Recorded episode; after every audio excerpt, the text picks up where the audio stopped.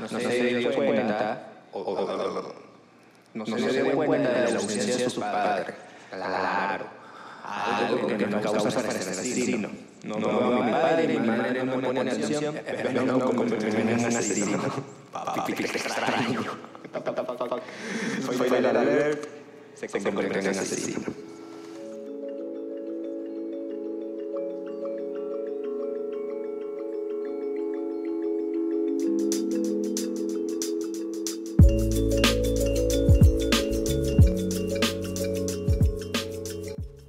Hola, hola, hola a todas, a todos y a todes. Sean bienvenidos una vez más a este extraño podcast llamado Psicosis.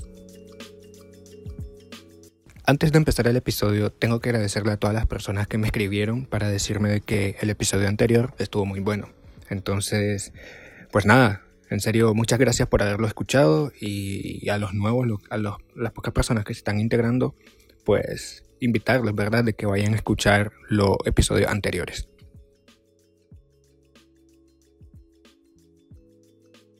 En el episodio de hoy te voy a contar la historia de uno de los asesinos seriales más sanguinarios que ha conocido la historia propia de Estados Unidos. Estoy hablando de Jeffrey Dahmer, o mejor conocido como el caníbal de Milwaukee.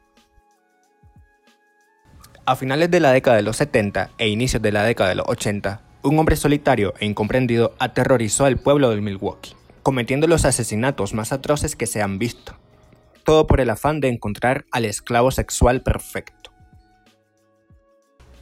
Jeffrey Lionel Dahmer nació el 21 de mayo de 1960 en Milwaukee, donde fue criado en el seno de una familia de clase media. Su padre, Lionel Dahmer, estudiaba grados avanzados de química en la Universidad de Marquette y su madre era una ama de casa.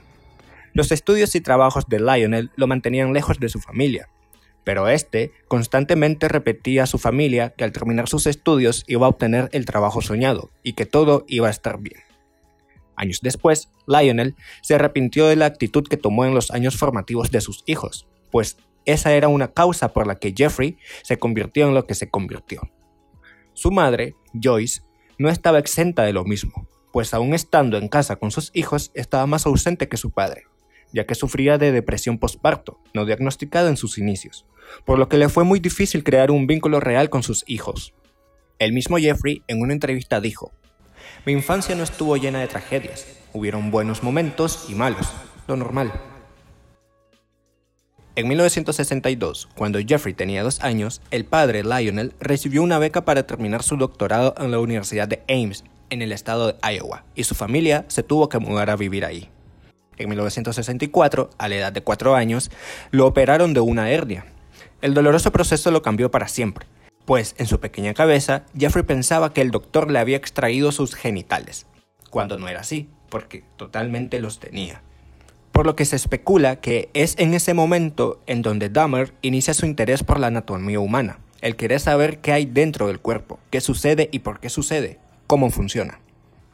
¿Por qué me duele? ¿Por qué siento que me hace falta algo? ¿Qué tengo adentro? En 1966, Lionel, el padre de Dahmer, consiguió lo que tanto estaba buscando. Obtuvo su doctorado y ganó un puesto en el campo académico. La familia de Dahmer finalmente estaba económica y geográficamente estable. Luego de esto, la familia se mudó a la ciudad de Doylestown, Ohio.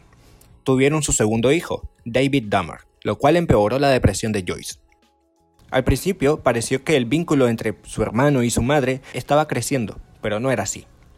Joyce tenía una herida psicológica que cada día iba creciendo más y más, lo cual creó que ambos hijos tuvieran heridas similares, de las cuales no se pudieron recuperar nunca.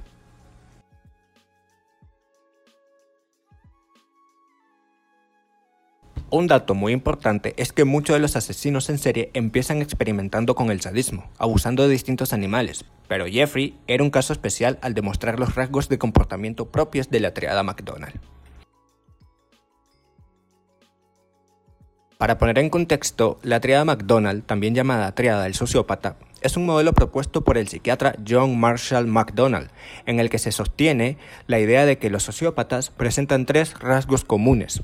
Este modelo fue expuesto en su artículo de 1963, The Threat to Kill, publicado en American Journal of Psychiatry. Esta consiste en que, desde la infancia, los asesinos adoptan las siguientes conductas o filias, piromanía, maltrato animal y enuresis, o miccionar. En este contexto, miccionar encima de sus víctimas. Hay que recordar de que todas estas filias o conductas se empiezan a presentar en Jeffrey Dahmer debido a la falta o ausencia de ambos padres, pues estos no le brindaban la atención necesaria para que éste pudiera crecer de una forma normal, ya que necesitaba ese afecto fraternal. La experimentación de Dahmer con animales no implicaba maltratarlos, al contrario, en muchas ocasiones rescató, cuidó y liberó distintos animales, como un halcón, peces dorados, tortugas, ardillas, etc. La obsesión de Dahmer era específicamente con los animales muertos, en su anatomía. Esto despertó al descubrir cadáveres de ratas en su casa. Una noche, en una cena familiar, Dahmer le pregunta a su padre que qué pasaría si mete los huesos de pollo en cloro. Para Lionel, esto fue un haz de luz para despertar el interés científico en su hijo, por lo que iniciaron un nuevo vínculo, taxidermia básica, al punto de comprarle un kit de química y enseñarle cómo blanquear con cloro los huesos de los animales. Dahmer, ya con su kit de química, en la azotea trasera había creado un museo macabro, con los órganos y los huesos de los animales muertos que coleccionaba. Incluso tenía un pequeño cementerio, con lápidas adornadas con huesos y cráneos. En la adolescencia, Dahmer entró a la preparatoria Revere High School, en Ohio. Era descrito como el típico niño raro, asocial y con buenas calificaciones. Incluso estuvo en el equipo de tenis y en la banda filarmónica de la escuela. Sus tres cosas favoritas eran la materia de biología, donde podía diseccionar cuerpos, hacer bromas y beber mucho, pero mucho, al punto de llegar con botellas de alcohol a las clases y terminarlas durante el día. En una ocasión, durante la clase de biología, algo hizo clic en la cabeza de Dahmer, lo cual lo cambió rotundamente.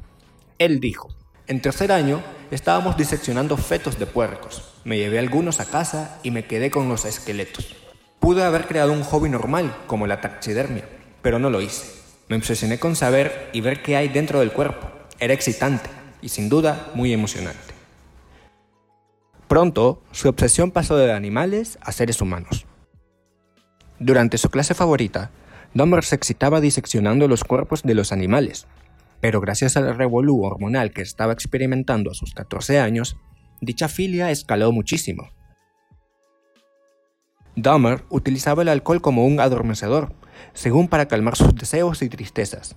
A sus 14 años, Jeffrey ya era un alcohólico en todo el sentido de la enfermedad, pues se refería al alcohol como mi medicina. Esto es muy común en muchos asesinos en serie, tratar de suprimir sus impulsos con alcohol u otras sustancias, lo cual es un grave error, pues no están tratando el problema, simplemente lo están evitando y lo están empeorando. Había otro factor muy fuerte e importante actuando en Dahmer durante su adolescencia, pues durante su pubertad, Jeffrey se da cuenta que es gay y debido al contexto en el que vivía, tuvo que ocultarlo, y reflejar su sexualidad únicamente en forma de fantasías, las cuales, poco a poco, se fueron mezclando con su pasión de diseccionar. En una ocasión, Dahmer experimentó sexualmente con uno de sus amigos, lo cual despertó su gran sed y amor por lo sadomasoquista. Dahmer empezó a pensar en diseccionar, lo que ocasionaba que éste se excitase mucho más. Y es aquí donde se destapa la particularidad del caníbal de Milwaukee un hombre guapo, alto, de tez blanca, de un físico perfecto y con mucha carisma, que acechaba a sus víctimas, las cuales pertenecían a la comunidad LGBT. Cabe recalcar que su orientación sexual no tiene nada que ver con su patología criminal, únicamente fungió para detectar el tipo de víctimas que él quería, a como lo hace un asesino en serie de mujeres, para elegir sus víctimas. Incluso, cuando Dahmer salió del closet y se lo comunica a sus padres, Lionel le dijo que por qué no se lo había comunicado antes, y este le dio todo su apoyo. Su madre también le dio todo su apoyo, ya que en ese momento Joyce estaba trabajando en una clínica que apoyaba a enfermos de VIH, por lo que sin duda aceptó mucho más a su hijo. Aún con todas sus rarezas, Dahmer logró salir de su introversión en la preparatoria, apoyado por su afán de hacer bromas y su muy alto nivel de alcoholismo. Uno de sus nuevos amigos fue John Backderf, mejor conocido como Derf, quien se refería a Dahmer como un chico más tranquilo y dark. Pero antes de que fueran amigos, Derf, junto con otros amigos, vieron a Dahmer imitar a una persona con parálisis, lo cual les causó mucha risa y adoptaron a Dahmer en su grupo de amigos, convirtiendo a Dahmer en el asme reír del grupo. Su relación fue tan buena que cuando le llaman a Derf para avisarle lo que su viejo amigo de preparatoria había hecho, este no pensó en Dahmer, sino que en otra persona. Lo que dicta que Dahmer, a pesar de sus rarezas, tuvo pequeños lazos sociales denominados normales. Derf incluso escribió una novela gráfica llamada My Friend Dahmer, que posteriormente, en la era actual, la adaptaron para Netflix. Eran tantas las buenas bromas que Dahmer hacía que esto se convirtió en un slang, pues muchos empezaron a decir He did a Dahmer, convirtiendo su nombre en una famosa y jocosa acción. En una ocasión, Dahmer spameó de su presencia a todas las fotografías del anuario, pues este aparecía en el equipo de tenis, en los mejores de química, en el equipo de ajedrez, en el equipo de porristas, etc. Al punto que llegaron a borrar manualmente su rostro de todas las imágenes. Otra broma que hizo fue en un viaje a Washington, donde Dahmer llamó a la oficina del vicepresidente Jimmy Carter y lo convenció de recibirlo a él y sus amigos. Hasta hay fotos y toda la cosa ahí. Incluso los amigos de Dahmer lo convencieron para lanzarse como candidato a la presidencia de su preparatoria, lo que ocasionó que éste obtuviera más votos que los demás candidatos combinados. Una broma famosa fue llenar los pasillos. ok. Otra broma famosa fue llenar los pasillos de la escuela con siluetas de cuerpo, como que si ahí hubiera ocurrido un crimen. Todo esto fue muy bueno para Dahmer, pues dichos vínculos sociales ayudaban a calmar sus impulsos criminales, pero como Dahmer dijo, desde los 14 años mi afán por la violencia, combinado con lo sexual, iba creciendo. No lo podía controlar, y todo fue creciendo, empeorando más y más. Dahmer explotó su deseo sexual por un hombre mayor, que observaba camino a la escuela. Este hombre salía a correr todas las mañanas, sin camisa y en shorts cortos, lo que a Dahmer claramente le prendía. Fue así que por primera vez Dahmer decide soltar su instinto asesino, solo por cumplir su fantasía. Un día, Dahmer, armado de un bate, se preparó para esperar y atacar al corredor, pero curiosamente, este no apareció. Sí, el hombre mayor no salió a correr esa mañana, salvándose así de ser la primera víctima de Dahmer. Dahmer no volvió a intentar su plan. Probablemente debido a lo que controlaba sus impulsos asesinos en aquellos tiempos, era lo mismo por lo que fue capturado. Era un inepto para el crimen.